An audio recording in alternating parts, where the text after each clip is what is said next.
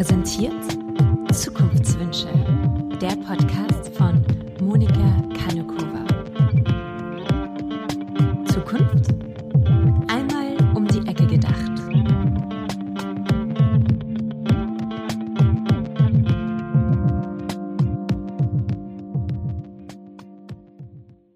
Hallo und willkommen zurück. Ich freue mich, dass du wieder hier bist mit mir und Jeanne, bei der ich gerade im Studio sitze. Ich mag heute ein Thema ansprechen, das mich seit Jahren, vielleicht Jahrzehnten beschäftigt. Heute geht es um Gewohnheiten. Vor allem darum, wie man seine Gewohnheiten verändert. Ja, und darüber werden wir in dieser Folge auch mit der Expertin Lisa Kögler sprechen. Sie ist Coachin und Mentorin bei Womentor. Ich habe mich in das Thema schon seit Jahren eben reingelesen und es beschäftigt mich aus zwei Gründen. Einerseits, weil es im Leben immer wieder Dinge gibt, die ich einfach über mich selbst nicht mehr mochte, die mir nicht gefallen haben. Andererseits gab es dann einfach wiederum Gewohnheiten, die mit der Zeit zu teuer geworden sind. Wie eben zum Beispiel mittags immer auswärts zu essen, was ich wirklich oft gemacht habe. Jetzt mittlerweile bin ich so weit, dass ich jeden Tag in der Früh aufstehe und für mich selbst das Mittagessen koche. Aber das war zu einem bestimmten Zeitpunkt in der Vergangenheit eigentlich unvorstellbar, dass ich das je tun würde. Und ich weiß, das klingt jetzt auch ein bisschen verrückt, dass ich das mache, dass ich so früh aufstehe, um mich dann eben an den Herd zu stellen. Doch es ist genau der Zeitpunkt in meinem Tag, wo ich jeden Tag in der Früh Podcasts höre und das ist auch total schön. Bevor ich darüber mehr erzähle, wie man Gewohnheiten verändert, möchte ich etwas mehr auf meine Gewohnheiten, die ich selbst ändern musste, eingehen und euch diesen persönlichen Einblick geben, wie das denn bei mir so war. Für mich persönlich war es am schwersten, meine Essensgewohnheiten und eben meine Konsumgewohnheiten zu verändern. Und genau diese beiden Dinge waren wahrscheinlich am stärksten davon beeinflusst, wie ich aufgewachsen bin. Ich weiß nicht, ob ich schon irgendwann erwähnt habe, dass ich Tochter einer alleinerziehenden Mutter bin und auch in Tschechien aufgewachsen bin. Das heißt, wie es so bei Alleinerziehenden generell ist, man hat einfach nicht so viel. Man hat nicht so viel Geld. Also Geld ist einfach wirklich oft ein Thema. Und mit 14 bin ich dann zu meinem Vater nach Österreich gezogen und ein paar wenige Jahre hatte ich dann die Möglichkeit, dass ich dem Kaufrausch verfallen konnte, bis mich dann mit 17 die Realität wieder mal erschlagen hat weil ich ausgezogen bin und plötzlich musste ich selbst Miete zahlen und natürlich Lebensmittel, das Essen für meinen Hund und irgendwie alles, was zum Leben so dazugehört. Und da ist nicht wirklich viel übrig geblieben. Das heißt, meine äußeren Umstände haben sich so radikal geändert, dass ich eben meine Gewohnheiten ändern musste. Und in solchen Situationen ist es auch nicht so schwierig, jetzt die Gewohnheiten zu verändern, weil man reagiert ja auf die Umstände und man hat so ein bisschen keine andere Wahl. Man macht einfach das, was einem als sinnvoll vorkommt. Nur, es gibt ja natürlich diese andere Art der Veränderung, wo es viel mehr darum geht, dass man etwas bewusst verändern möchte. Und dann kommen wir zu meinem zweiten Beispiel einer großen Veränderung, nämlich zu dem Moment, als ich beschlossen habe, mich nur mehr vegan zu ernähren. Das hatte ethische Gründe. Ich wollte einfach nicht mehr bei dieser Industrie mitmachen. Und ja, der Fleisch generell, also Fleisch essen, etwas ist, was ich durchaus mochte und natürlich auch weiterhin von Menschen umgeben war, die weiterhin Fleisch und Käse und Eier gegessen haben, war das eine sehr bewusste und auch eine sehr persönliche Veränderung. Und wie wir wissen, die sind bekanntlich am schwierigsten. Die Frage für diese Folge ist daher, wie kann man genau solche Gewohnheiten proaktiv ändern? Eben Gewohnheiten, die man ändern möchte, die man aber nicht unbedingt ändern muss.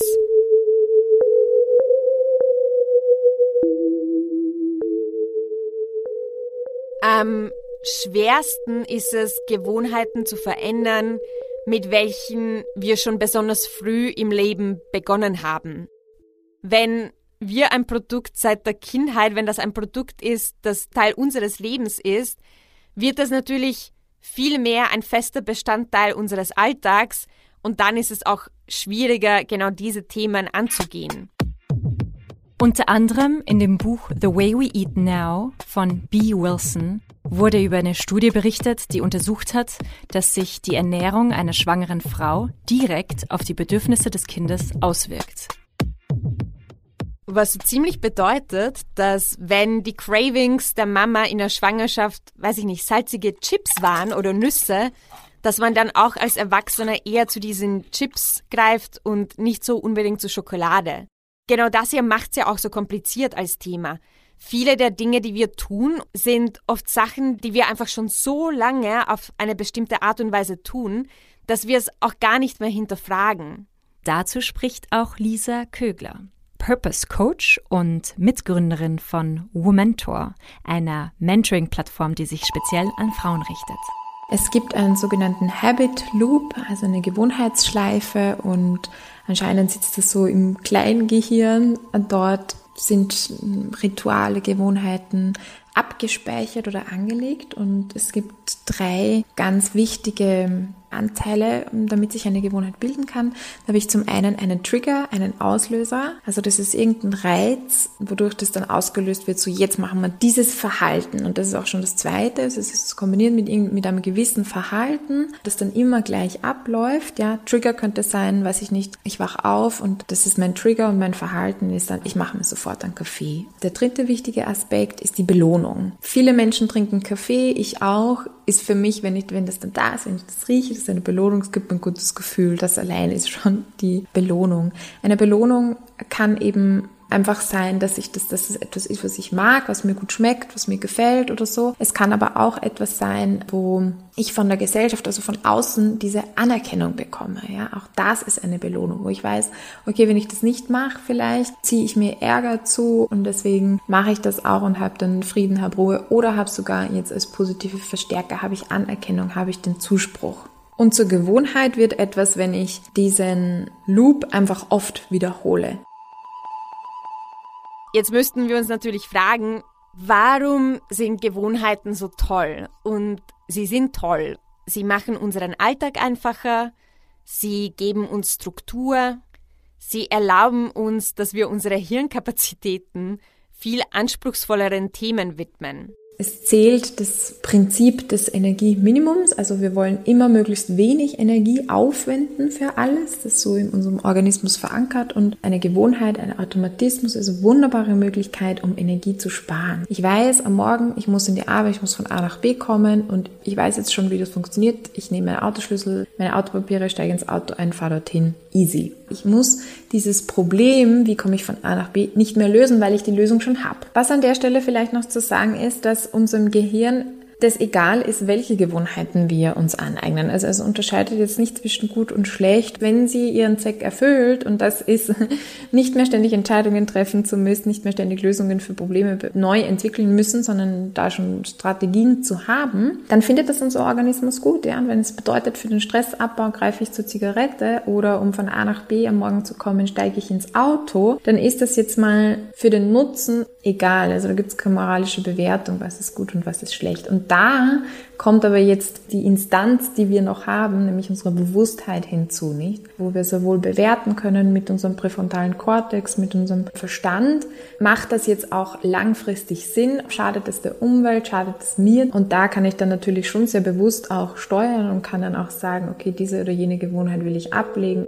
Ich denke, die größte Herausforderung bei Gewohnheiten, bei der Veränderung von Gewohnheiten, ist es eben, dass man seine Rituale neu denken muss. Das geht viel einfacher, wenn man weiß, wer man sein möchte. Und das ist auch so das Thema der heutigen Folge.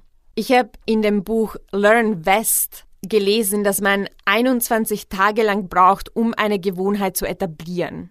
Und ich denke, das ist ein guter Start, denn wenn wir 21 Tage im Kopf haben, dann haben wir zumindest auch eine Deadline, ein Ziel, um einfach mal etwas Neues auszuprobieren. Genau deswegen sind Initiativen wie Dry January, wo Menschen einen Monat lang keinen Alkohol trinken, oder Veganuary, wo Menschen einen Monat lang vegan essen, oder eben National Novel Writing Month, wo im November Menschen rund um die Welt einen Monat lang 50.000 Wörter schreiben wollen, damit sie die erste Fassung ihres Buches fertigschreiben. Was diese Initiativen noch bieten, ist, dass man natürlich auch eine Community schafft, die sich auch gegenseitig unterstützt, wo die Menschen auch füreinander da sind und man bekommt eine gemeinsame Identität und hat eine gemeinschaftliche Challenge und alle sind irgendwie Teil davon. Einige Gedanken dazu hat auch Lisa Kögler. Eine Gruppe kann extrem hilfreich sein. Also erstens kann es äh, schon dahingehend hilfreich sein, dass sie mir Tipps geben, wie haben die das gemacht oder was sind Alternativen. Und so eine Gruppe, so eine Community kann da wirklich helfen, auch als Lösungspool quasi. Also ich stelle es mir jetzt vor wie ein erweitertes Gehirn, wo ich dann auch da schon auf diese Lösungen, die es da schon gibt, zugreifen kann. Eine Gruppe oder einzelne Individuen daraus kann natürlich auch sagen, ja, die dienen mir als RechenschaftspartnerInnen. Also wir machen uns aus, ich mache das jetzt einen Monat lang, trenne ich den Müll ganz akribisch oder esse nur noch vegan, ja. Und wir erzählen uns, wie geht's uns denn damit, ja. Und wir motivieren uns wieder gegenseitig. Also auch da spielt diese Belohnung einerseits ganz große Rolle, weil die, da kriege ich diese Anerkennung und gleichzeitig ist es auch eine gewisse vielleicht Strafandrohung, weil mir es so unangenehm wäre, erzählen zu müssen, äh, dass ich mich nicht dran gehalten habe. Ich muss aber da dazu sagen, dass Menschen sehr unterschiedlich ticken. Gretchen Rubin ist eine amerikanische Schriftstellerin und sie hat dazu einen Test veröffentlicht, einen Online-Test, den man machen kann. Und es kommen vier Persönlichkeitstypen oder Tendenzen sozusagen raus. Bin ich eher ein Mensch, den das motiviert, wenn ich Erwartungen von außen bekomme, also sprich Rechenschaftspartner, bin ich eher ein Mensch, der darauf reagiert, wenn ich die, wenn die Erwartungen von innen kommen, also wenn ich diese intrinsische Motivation habe, wenn ich weiß, warum ich das mache. Sie zeichnet das so verschiedene Typen und das finde ich auch ganz wichtig, dass einfach, wenn das bei dem einen so funktioniert, dass das nicht, dass es bei mir auch funktioniert, aber es gibt für jeden einen Weg, ja, man muss ihn nur finden für sich. Langfristig gesehen ist es zwar toll, wenn man einen Monat lang wirklich etwas schafft, aber es wird sich bestimmt wie ein anstrengender Sprint anfühlen. Daher finde ich das auch sinnvoller oder wenn man jetzt so langfristiger denkt, wirklich über diese eigenen Rituale nachzudenken und eher beginnen, tolle Alternativen zu suchen, die man dann genauso gern mag, wie eben das, was man bisher gemacht hat. Das Wichtigste ist, wenn man erfolgreich seine Gewohnheiten ändern will, darf man nicht ans Verzicht denken. Das ist ganz wichtig. Verzicht ist einfach verdammt schwer. Es ist viel schwerer zu sagen, ich verzichte auf Alkohol und es dann auch wirklich zu tun, als wenn man jetzt sagt, ich werde jetzt 30 Tage lang alkoholfreie Cocktails testen. Natürlich kann ich das jetzt so sagen, wie einfach es denn ist, seine Rituale zu ändern, was es natürlich überhaupt nicht ist. Und um euch das anschaulich zu machen, erzähle ich euch einen dieser prägnanten Momente aus meinem Leben, wo ich komplett an meinem Vorhaben gescheitert bin. Ich kann mich bis heute erinnern, dass ich beschlossen habe, dass ich jetzt vegan leben werde, an dem ersten Tag, wo ich von meinem Urlaub zurückgekommen bin. Meine liebe Freundin Nina hat mich vom Flughafen abgeholt und unser Plan war es, in eines meiner Lieblingscafés zu gehen, das auch schon um 7.30 Uhr in der Früh offen hatte. Und das haben wir getan. Dann sind wir in diesem Lokal angekommen. Ich habe die Speisekarte aufgemacht und habe realisiert, naja, okay, also es wird ja auch wirklich sogar vegetarisch in diesem Lokal schwer sein.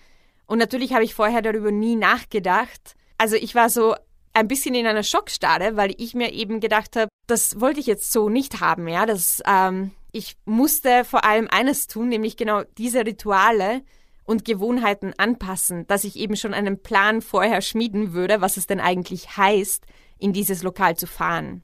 Nach ein paar Wochen ist es dann eigentlich gar nicht mehr so schwer. Das Schwierigste ist, dass man zum ersten Mal bewusst Entscheidungen über Dinge treffen muss, die man seit längerem nicht mehr aktiv entschieden hat. Aber sobald ich Alternativen zu dem hatte, was ich früher zu Hause gegessen hatte, war es auch viel einfacher, mich pflanzlich zu ernähren. Zumindest war es einfacher zu Hause, wirklich nur vegan zu essen. Was ihr bei dieser Erklärung auch merkt, ist, dass ich zuerst recht lange sehr privat vegan gelebt habe hätte man mir diesen Tipp gegeben, den ich euch jetzt geben werde, wie man unterwegs vegan ist, wäre für mich wahrscheinlich auch der Übergang viel einfacher und schneller gewesen. Ich hatte nämlich so ziemlich in jedem Lieblingslokal hatte ich ein Lieblingsgericht, wo ich spezifisch wegen diesem Lieblingsgericht hingegangen bin. Das waren Gerichte, die waren oft auch nicht einmal vegetarisch, weil ich war nie Vegetarierin, sondern bin von einer Fleischesserin direkt zur pflanzlichen Ernährung gewechselt. Also einerseits musste ich neue Lieblingslokale finden und bei den Lokalen, die ich nicht aufgeben wollte, habe ich mir neue Lieblingsspeisen gesucht. Was ich mir angewohnt habe, ist, dass bevor ich in ein Lokal gefahren bin, habe ich mir immer schon vorher die Speisekarte angeschaut und habe mich vorher schon fest entschieden, was ich bestellen werde, um einfach nicht in dieser bekannten Umgebung meinem Bedürfnis nach dem Gleichen zu verfallen, wusste ich dann einfach schon, okay, das ist einfach die Speise, die ich dann essen werde. Was ich damit eigentlich sagen will, ist, dass man seine Gewohnheiten kontextuell betrachten muss. Es ist vollkommen normal, bestimmte Sachen und Gewohnheiten mit Plätzen oder Menschen in Verbindung zu setzen. Also liegt eben die Herausforderung darin, in diesen Plätzen und mit diesen Menschen neue Rituale und Gewohnheiten zu entwickeln. Und am besten noch davor, bevor man plötzlich in der Situation ist, wo man eben immer das Gleiche macht. Die Entwicklung neuer Rituale erfordert zwei Dinge. Es braucht Fantasie und auch Offenheit dem Neuen gegenüber. Es ist einfach, Dinge auf eine bestimmte Art und Weise mit den gleichen Menschen an den gleichen Orten zu tun. Und es ist normal, diese Art von Gewohnheiten zu mögen. Neue Rituale zu schaffen braucht also Zeit. Aber ich würde auch sagen, es ist eine sehr spannende Zeit und ein aufregender Prozess. Als ich nach ein paar Wochen endlich entschieden hatte, was ich von nun an zum Frühstück und zum Mittagessen und eben zum Abendessen essen werde und was ich in meinen Lieblingslokalen bestellen möchte, war vegan sein überhaupt kein Problem mehr. Ich wusste ganz genau, was und vor allem wie ich Dinge machen möchte. Neue Rituale zu schaffen ist also die erste Herausforderung, um Gewohnheiten zu ändern. Die zweite ist, was wir glauben, dass andere Menschen von uns erwarten. Es geht gar nicht so sehr darum, was andere Menschen wirklich von uns erwarten, sondern wirklich eher darum, was wir glauben, dass sie erwarten. Wir alle haben eine Vorstellung davon, für wen wir uns halten. Wir haben allerdings auch eine Vorstellung davon, wer wir glauben, dass andere von uns erwarten, dass wir sind. Obwohl wir alle glauben, dass wir unglaublich individuell sind, sind wir doch meist angepasst an unsere Umgebung und die Menschen, mit welchen wir Zeit verbringen und von welchen wir akzeptiert werden wollen. Natürlich ist es viel einfacher, vegan zu werden, wenn alle um einen herum vegan sind und es ist viel schwieriger, wenn alle Fleisch essen. Unser sozialer Umkreis ist so prägend, wenn es eben um die Ideen und Träume geht, die wir im Alltag verfolgen. Was mich allerdings auch wieder zu meinem Lieblingsthema bringt, und das sind die Möglichkeiten der sozialen Netzwerke, also des Internets. So haben sich nämlich auch schon die Bewegungen wie eben Dry January oder National Novel Writing Month etabliert. Es haben sich neue Menschen zusammengefunden, die die gleiche Vision und das gleiche Ziel hatten. Wenn ihr meinen TEDx-Talk gehört habt, dann wisst ihr, dass mein Leitprinzip ein Satz von Dan Herman ist. Finde deine Stimme und ruf von den Dächern, was dir wichtig ist. Und mach weiter so, bis die Leute, die dich suchen, dich auch finden. Also ich habe gelernt, dass man das Internet sehr gut nutzen kann, um Menschen und vor allem auch Informationen zu finden, die man sucht. Das Internet gibt uns einen Zugang zu einer Community, die sich eben für die gleichen Dinge interessiert und auch ja unsere Reise der Veränderung begleiten kann. Wenn wir jetzt sagen, wir möchten eine neue Konsumidentität entwickeln, dann finden wir auch genau die Menschen dazu da, ja? Das heißt, wenn man jetzt auf Fleisch verzichten möchte, dann ist die Veganuary Community einfach genau die richtige zum Beispiel.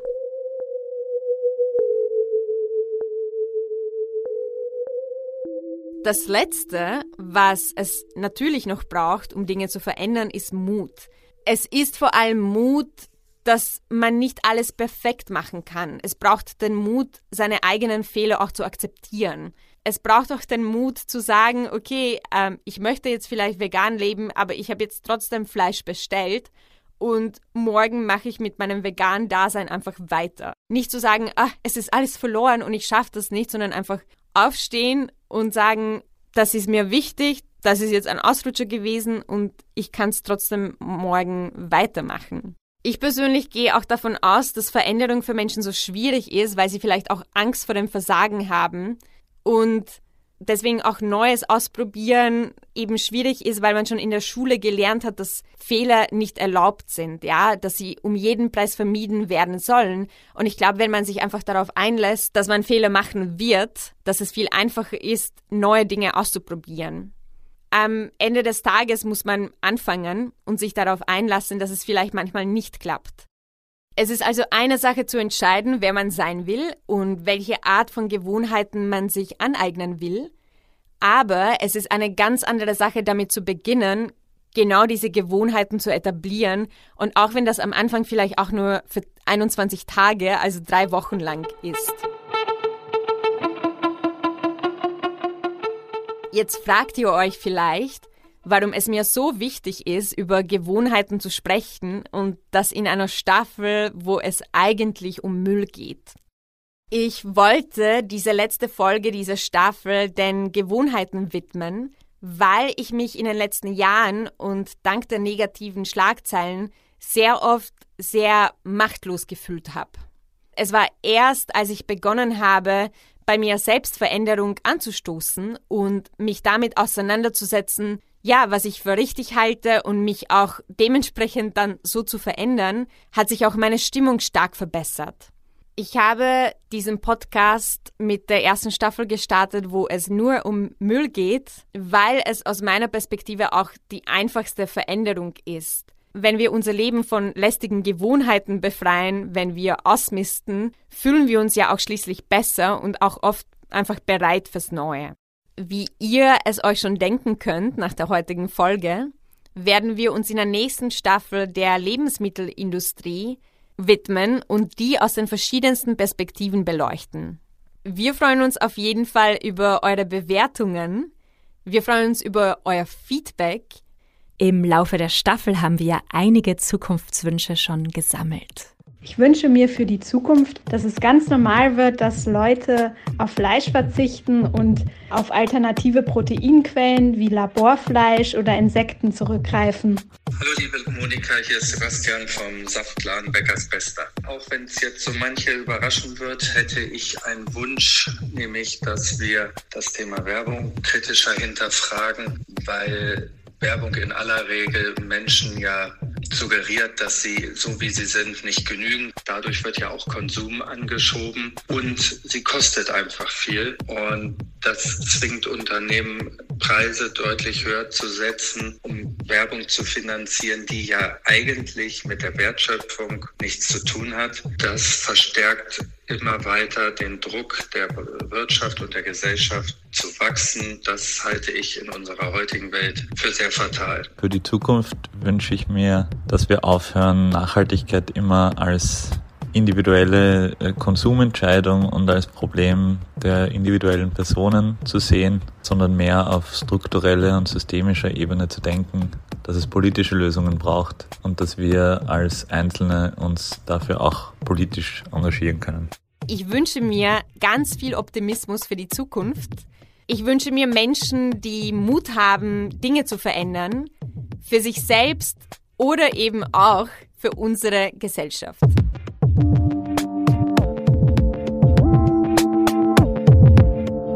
Das war die erste Staffel von Zukunftswünsche. Ich freue mich wahnsinnig, dass ihr bis zum Ende geblieben seid und äh, bin total aufgeregt, dass es alles so geklappt hat und bedanke mich auch sehr bei Jeanne und bei Anna, dass sie ja diesen Podcast produziert haben und es so produziert haben, wie ich es mir von Anfang an gewünscht habe. Schickt diese Staffel, wenn die euch gefallen hat, euren Freundinnen und euren Freunden weiter schreibt eine Bewertung auf Apple Podcast oder wo auch immer ihr Podcast hört. Empfiehlt diesen Podcast. Ich halte euch auf Social Media auf dem Laufenden und ich freue mich schon auf euch in der zweiten Staffel. Dankeschön. Tschüss.